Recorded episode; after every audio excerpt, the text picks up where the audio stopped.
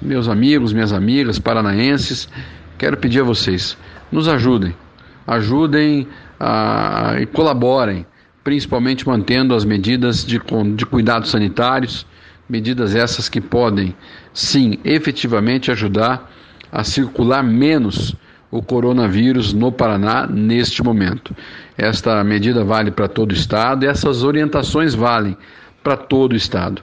A passagem do ano, a virada de 2020 para 2021, na noite de 31 de dezembro, deve ser encarada como foi a ceia de Natal. A ceia de Natal foi antecipada em muitos locais. O próprio Papa Francisco, na Itália, para cumprir as, as medidas de restrição, antecipou a missa do galo.